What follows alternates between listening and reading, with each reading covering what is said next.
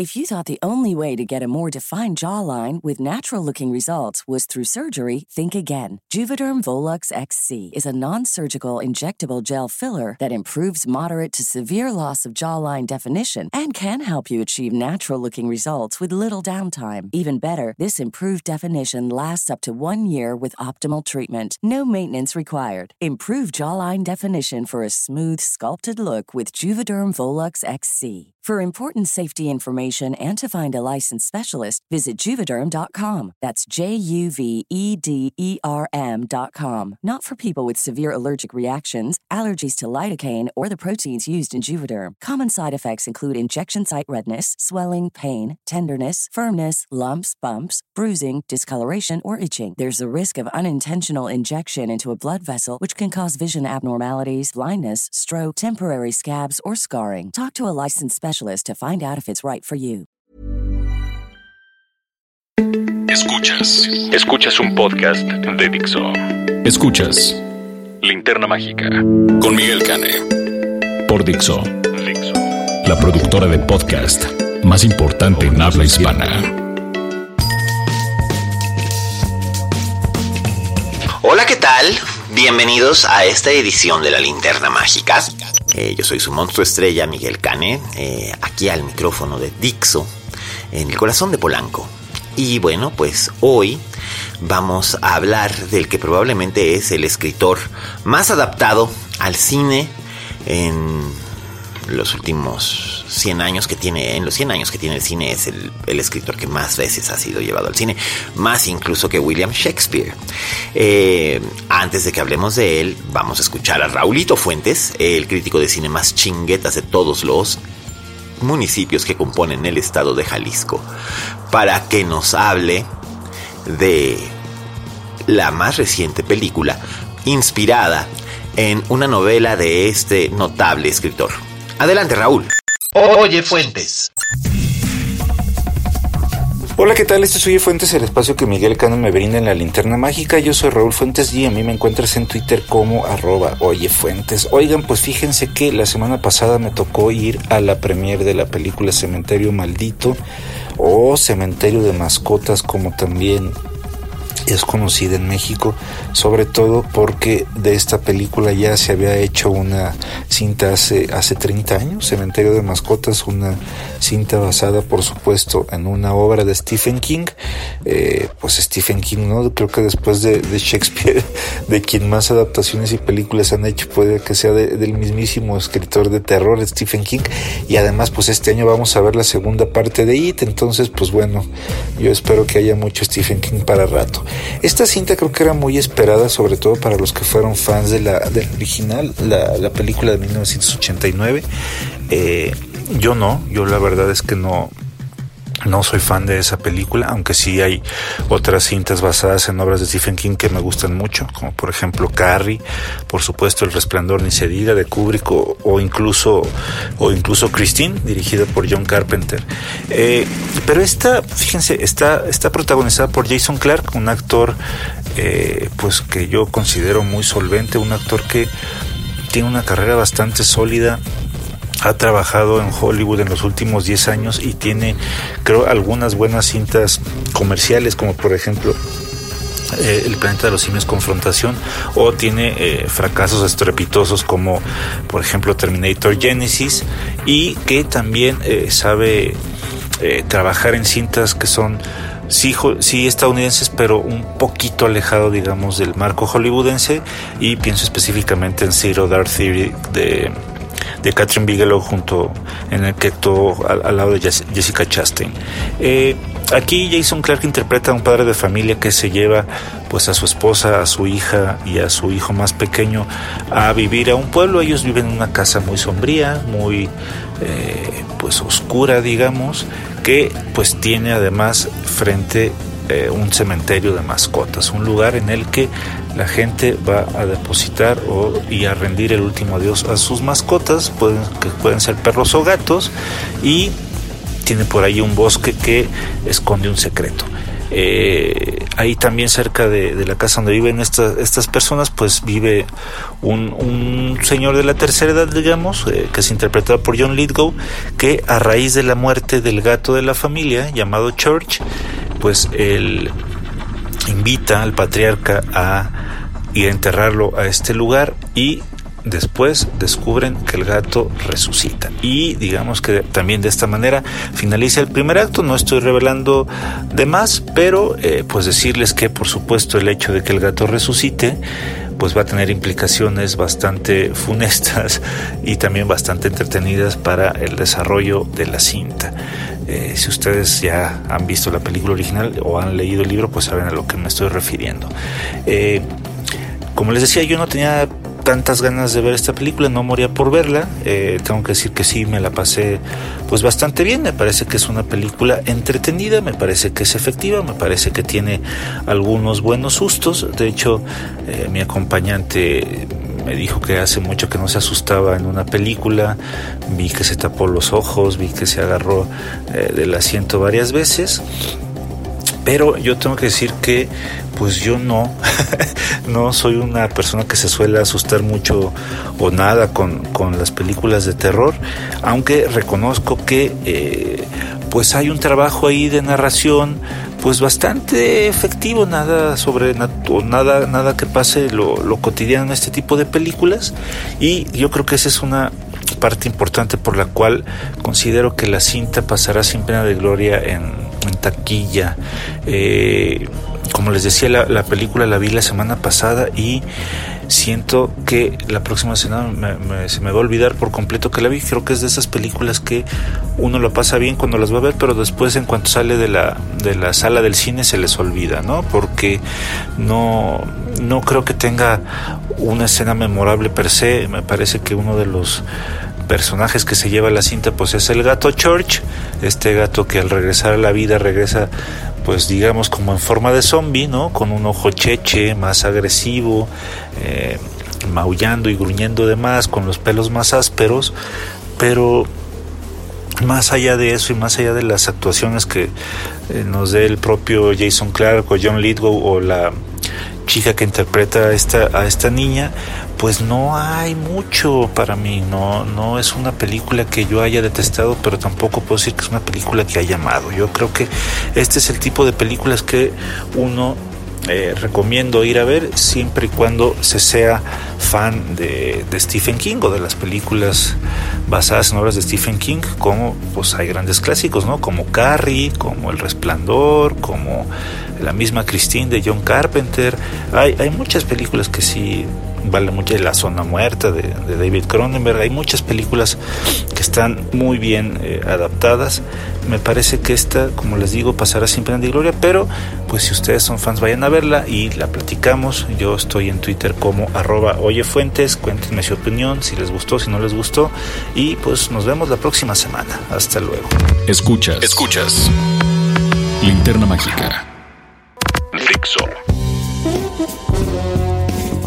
Gracias, gracias Raulito. Ya escucharon ustedes a Raúl Fuentes. Eh, Cementerio Maldito ya está en cartelera. Ustedes ya podrán decidir si si van a verla o no, eh, si prefieren quedarse con la visión de la original o no, o si prefieren quedarse con la novela nada más o no. Eh, personalmente, la versión original de hace 30 años no me parecía realmente tan mala cuando la vi por primera vez. Eh, posteriormente con los años sí se le notaron las costuras y es una lástima porque Mary Lambert era una directora que tenía bastante, pero bastante talento cuando trabajaba en formato corto. Ella fue una de las creadoras del todo el concepto visual de bandas como los Eurythmics o Duran Duran. Y es una lástima que mm, su paso al cine haya sido tortuoso con cintas como Siesta, que no está exenta de interés, pero que pues es una película bastante malita con Gabriel Byrne Ellen Barkin y Jodie Foster.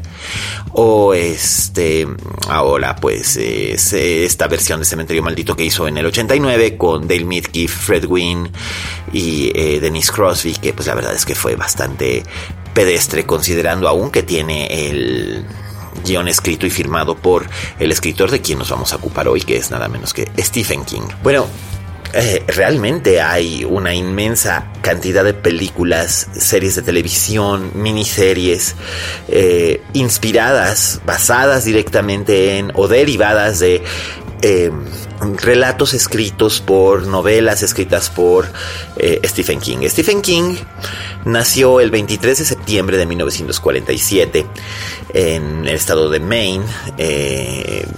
Tuvo una infancia difícil. El padre abandonó a la madre, Ruth Pillsbury King, cuando Stephen estaba muy pequeño, junto con su hermano David.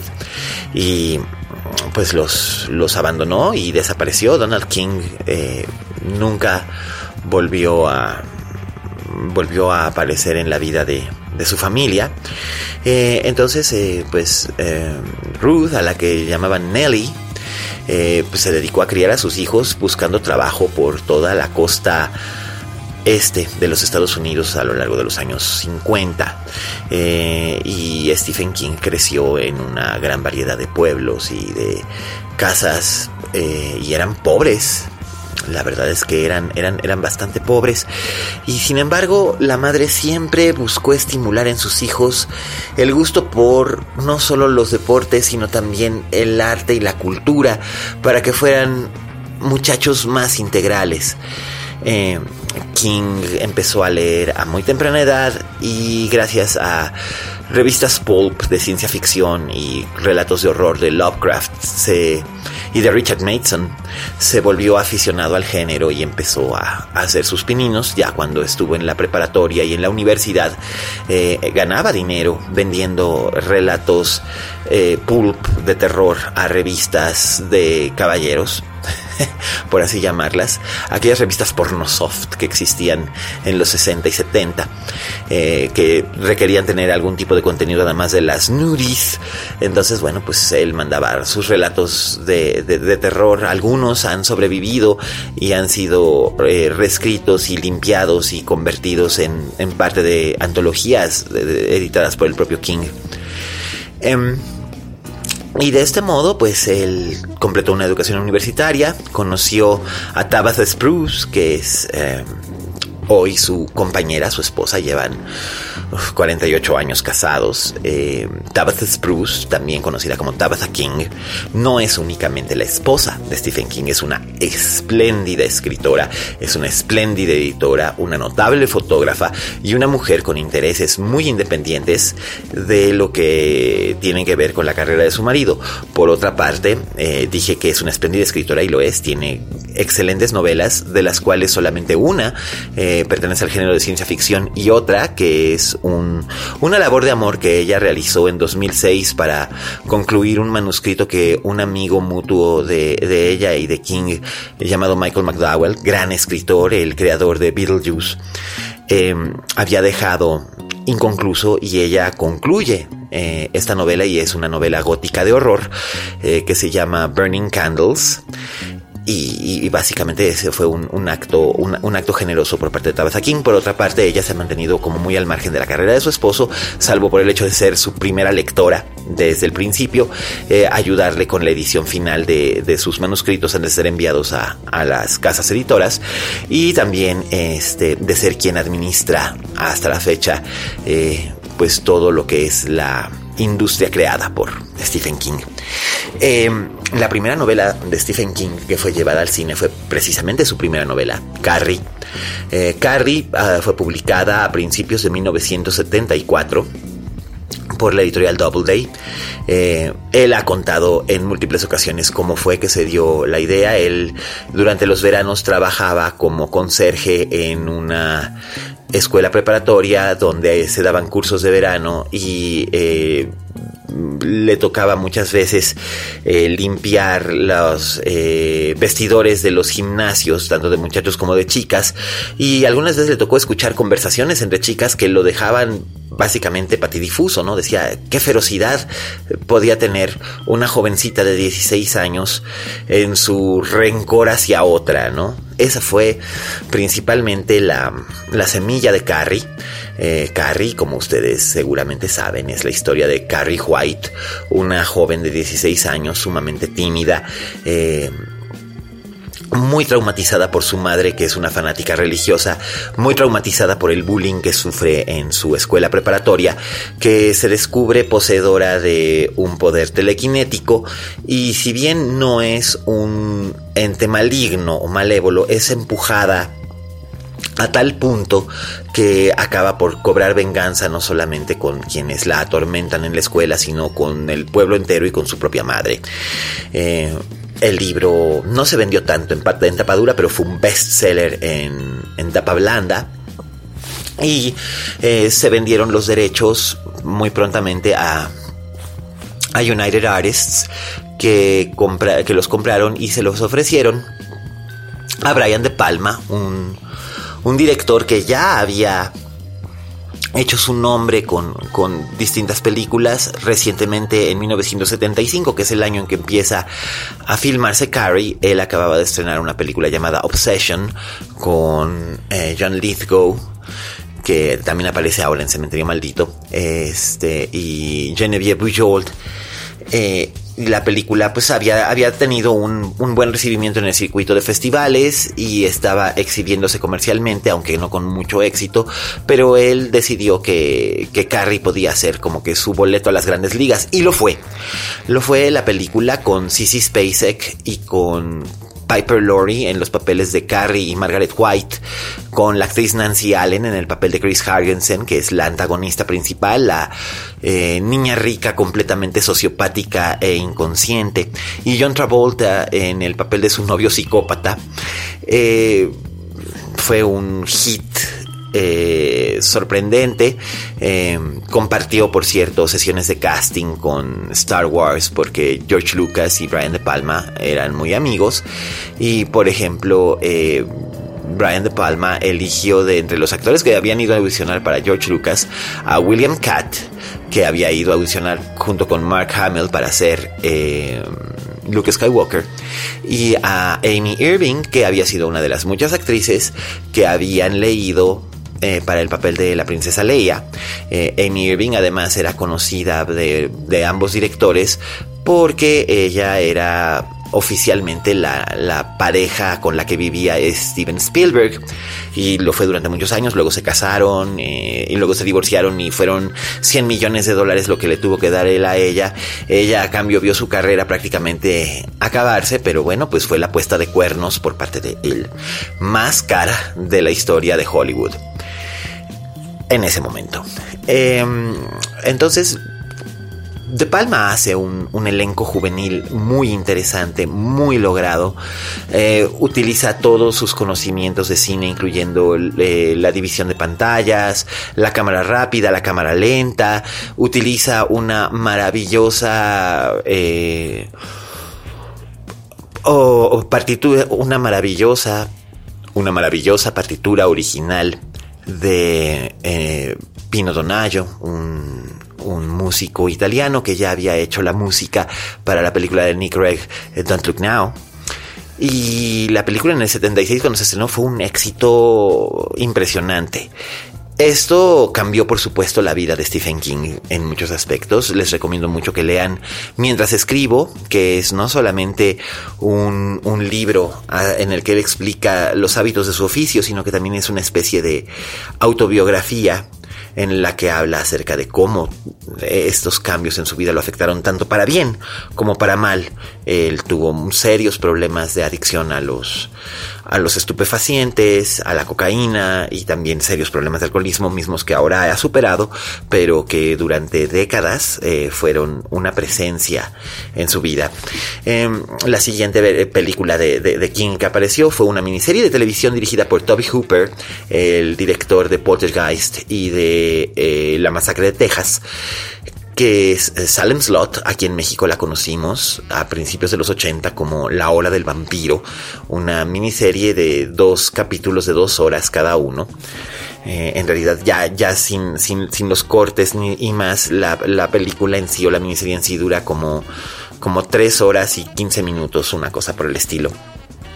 Eh, muy lograda, con un elenco también muy interesante, encabezado por James Mason, el legendario actor inglés James Mason. Eh, y también aparece David Soul, que estaba todavía de moda por su participación en la serie de televisión Starsky and Hutch. Eh, Bonnie Bedelia, que muchos después recordarían como eh, Holly Gennaro, la esposa de, de John McClane en Die Hard y un, gran, gran elenco, sobre todo de actores muy populares en la televisión estadounidense en, a finales de los 70. La, serie, la miniserie se estrenó en 1979 y fue eh, pues un fenómeno de popularidad. El, vampiro tenía una, una, diferencia el de la novela. El de la novela, Kurt Barlow es un vampiro que habla, que es es casi casi como una especie de remedo de Drácula que finalmente es lo, en lo que se inspiró King para escribir su historia, una mezcla entre Drácula y Peyton Place, la caldera del diablo. Y eh, lo que decidieron el productor Richard Cobritz y Toby Hooper fue convertir a, ese vampiro en, un vampiro que no hablaba, que era como, como Nosferatu, el de Murnau, que era básicamente casi casi una alucinación. Eh, con el paso del tiempo fueron surgiendo, sobre todo a principios de la década de los 80, una serie inmensa de películas basadas en novelas de King. Eh, Christine, dirigida por el gran George Carpenter, que además es una, es una película realmente muy interesante, una especie de Carrie a la inversa con un automóvil poseído por el diablo. Eh, por supuesto está The Shining de Stanley Kubrick, que es una obra maestra, considerada por muchos la película de terror más fría y dura y cerebral de la historia que a King no le gusta. Es célebre que, no, que se sepa que a King no le gusta porque dice que es como ver a un automóvil hermoso que no tiene motor. Y esto es porque cuando Kubrick y Diane Johnson hacen la adaptación de la novela, eh, la participación de Wendy se ve seriamente disminuida, pero esto era una cuestión de Kubrick que no sabía cómo lidiar con personajes femeninos. Y este. Y también el, el, personaje interpretado por Jack Nicholson, que en esto sí coincido con, con King. Quizás Jack Nicholson, ahora es imposible imaginarse a, a, Jack Torrance como alguien que no sea Jack Nicholson, pero sé que en las casting sessions se propusieron nombres como Robert De Niro. Eh, por ejemplo, quizás yo hubiera preferido ver a Robert De Niro como, como Jack que a, que a Jack Nicholson, simplemente porque siento que Jack Nicholson ya está loco desde el principio y se pierde esa gradualidad en la que vemos al padre de familia convertirse en un monstruo. Eh, de cualquier forma, The Shining es una película formidable, notable, y bueno, King se salió con su capricho de hacer su propia miniserie de televisión basada en su propio guion, eh, que era más apegado según él a la novela y que tenía elementos que a él le gustaban más y que finalmente pues fue un fracaso espantoso. Eh, ni modo, ahí tiene una lección el señor. Eh, hay otras, hay otras cintas que basadas en, historias de él que son, que son sencillamente maravillosas, como Misery de Rob Reiner, con una Kathy Bates espectacular como la enfermera Annie Wilkes. Eh, también está, por supuesto, la trilogía de cintas basadas en, en películas de King eh, que dirigió Frank Darabont antes de que pues no sé, no sé dónde anda Frank Darabont ahora, pero era un espléndido, espléndido director de cine.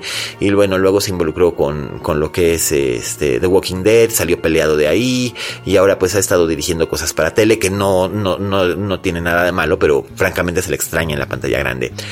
Eh, que eran, por supuesto, eh, The Shawshank Redemption, basada en, en, un, en un relato aparecido en su libro eh, Different Seasons. Eh, también estaba The, The Green Mile, eh, basada en, aquella novelita serial que él escribió hace como 20 años, que era un homenaje, curiosamente, por parte de King a las novelas seriadas de Charles Dickens y más recientemente la que él toma como, como inspiración directa es la novela seriada de Michael McDowell, al que ya había mencionado yo antes, eh, llamada Blackwater, que es una, una espléndida, espléndida saga familiar y bueno, aquí él lo convierte en una espléndida saga carcelaria. Y por supuesto la, la demoledora The Mist, eh, basada en una novela corta de, de, King, a la que Frank Darabont, con el permiso de King, por supuesto, le cambia el, el final y le da un final completamente bestial, brutal, desolador. Es la historia de un, de un grupo de, de pobladores de, un, de una comunidad eh, veraniega en, en, Maine. Básicamente casi todos son turistas, son gente que... y muy poca gente local que se quedan atrapados en un supermercado eh, una tarde después de una tormenta cuando cuando de repente aparece una niebla y al parecer generada por un experimento secreto del gobierno y esa niebla está poblada por monstruos. Em, King siempre ha sido una persona muy afecta al cine, creció viendo películas de terror producidas por William Castle y viendo aquellas películas de monstruos como The Thing de Howard Hawks. Y por lo mismo pues hizo hizo lo suyo. En la época en la que andaba más colocado de coca, se le ocurrió que él podía dirigir una película. Adaptó un relato suyo eh, llamado La rebelión de las máquinas. Y bueno, pues fue por supuesto un, un, fracaso espectacular. La película es malísima. Es de esas que es tan mala, tan mala, tan mala que hay que verla para creer lo mala que es. Porque no se puede poner peor. Y sí se pone peor, de todos modos.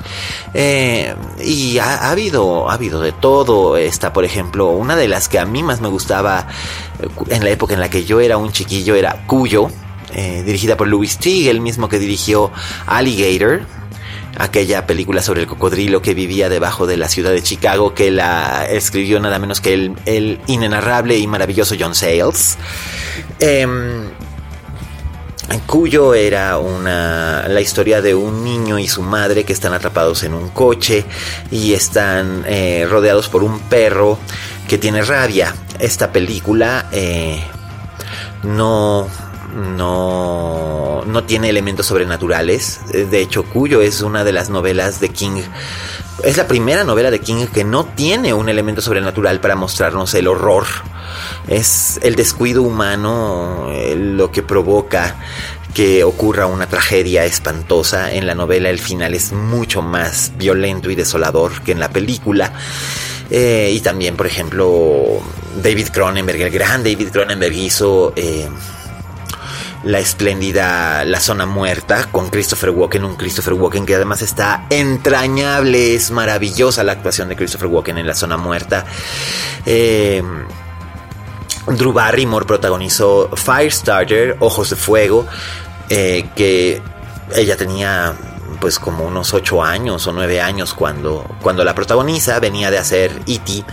y por supuesto la película tuvo un, gran éxito, ahí ella aparece junto con el legendario actor George C. Scott y es esta pequeña mutante que puede provocar incendios a voluntad eh, y está, está huyendo por los pueblitos con su papá de una eh, organización gubernamental que quiere que quiere controlarla o destruirla. Y, bueno, han seguido saliendo, ha habido cosas realmente malas, malas, malas. Eh, atrapasueños, cuesta trabajo creer que este que haya, que, haya podido existir una película tan mala como esa basada en una novela de King, que la novela no era mala, pero, pero la película es sencillamente espantosa. Eh, existe también este, sagas que se fueron desarrollando, como por ejemplo la de los niños del maíz, que apareció por primera vez en 1984 con Linda Hamilton, la de Terminator, en el papel principal, y que se ha ido convirtiendo en, en no sé qué tantas secuelas ya lleva, pero hasta Naomi Watts apareció en una de ellas. Em, hubo una nueva versión de Salem Slot con, eh, o de La Hora del Vampiro con eh, Donald Sutherland y con em, este Rob Lowe. Y también ha habido nuevas versiones nuevas versiones de Carrie. Hay dos una versión para televisión y que era bastante malita aunque Patricia Clarkson salía muy bien como Margaret eh, como Margaret White. Y después otra con Chlorine Grace Moritz y Julian Moore que fue dirigida además por esta la directora de de Boys Don't Cry, Kimberly Pierce.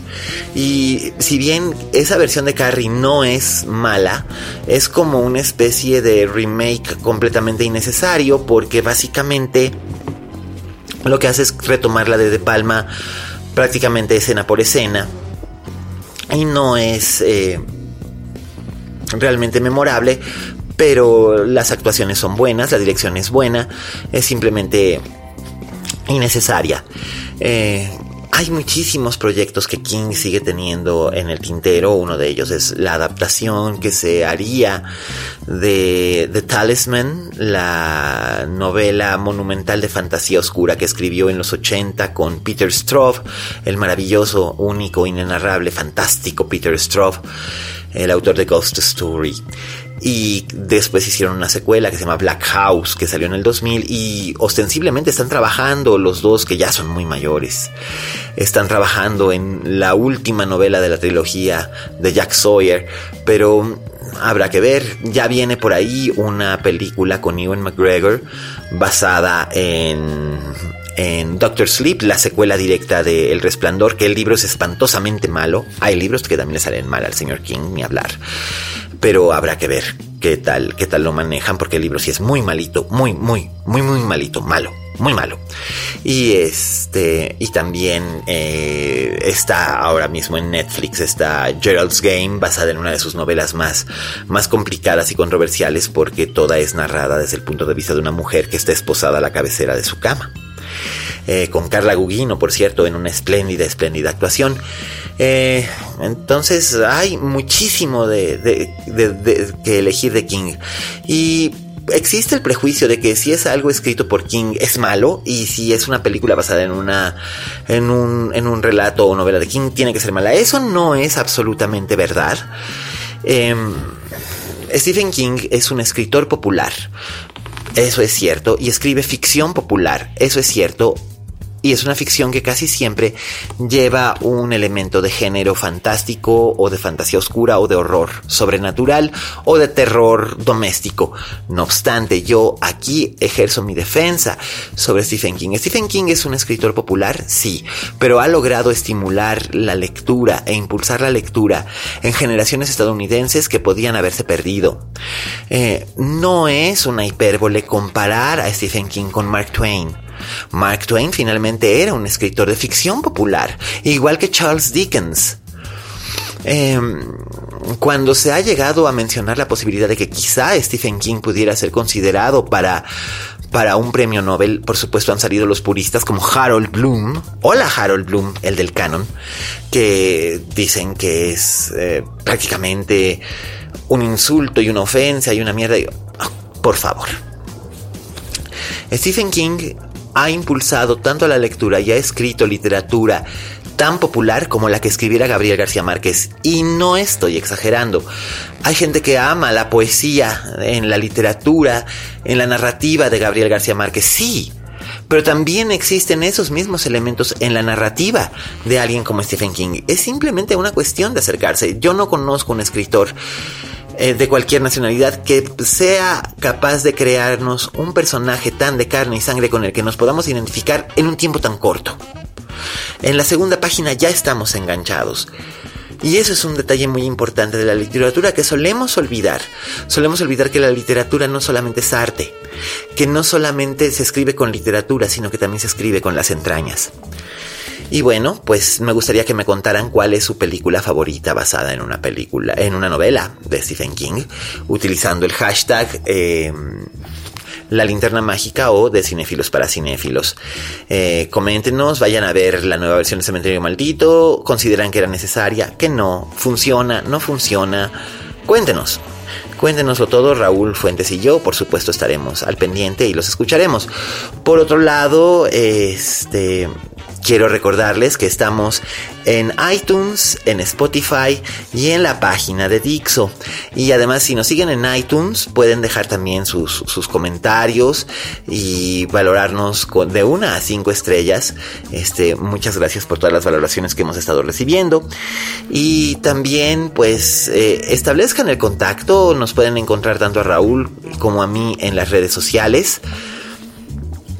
Y es un verdadero placer hacer este podcast para ustedes. Eh, un, remanso para hablar de cinefilia, de las cosas que nos hacen el cine, eh, en medio de este, de este panorama que muchas veces solamente se, se, se enfoca o en los blockbusters o en los titulares de los periódicos o en los en los temas ardientes de las redes sociales, pero muchas veces nos olvidamos de que el cine es tan o más importante que cualquiera de estas otras cosas.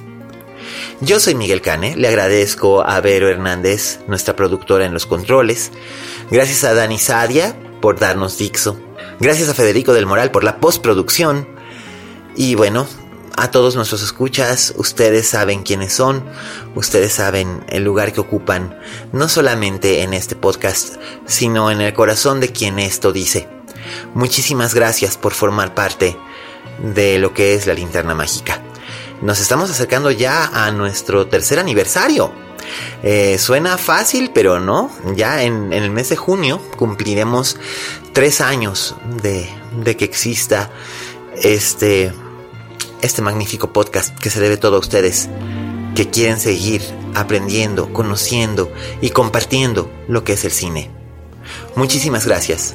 Y recuerden, como dijo la Betty Davis, en este negocio si no tienes fama de monstruo, no eres una estrella. Hasta la próxima.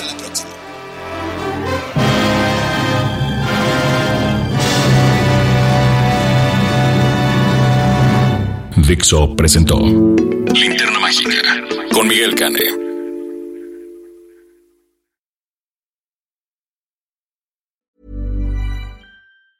If you thought the only way to get a more defined jawline with natural looking results was through surgery, think again. Juvederm Volux XC is a non surgical injectable gel filler that improves moderate to severe loss of jawline definition and can help you achieve natural looking results with little downtime. Even better, this improved definition lasts up to one year with optimal treatment. No maintenance required. Improve jawline definition for a smooth, sculpted look with Juvederm Volux XC. For important safety information and to find a licensed specialist, visit juvederm.com. That's J U V E D E R M.com. Not for people with severe allergic reactions, allergies to lidocaine, or the proteins used in Juvederm. Common side effects include injection site redness, swelling, pain, tenderness, firmness, lumps, bumps, bruising, discoloration, or itching. There's a risk of unintentional injection into a blood vessel, which can cause vision abnormalities, blindness, stroke, temporary scabs, or scarring. Talk to a licensed specialist to find out if it's right for you.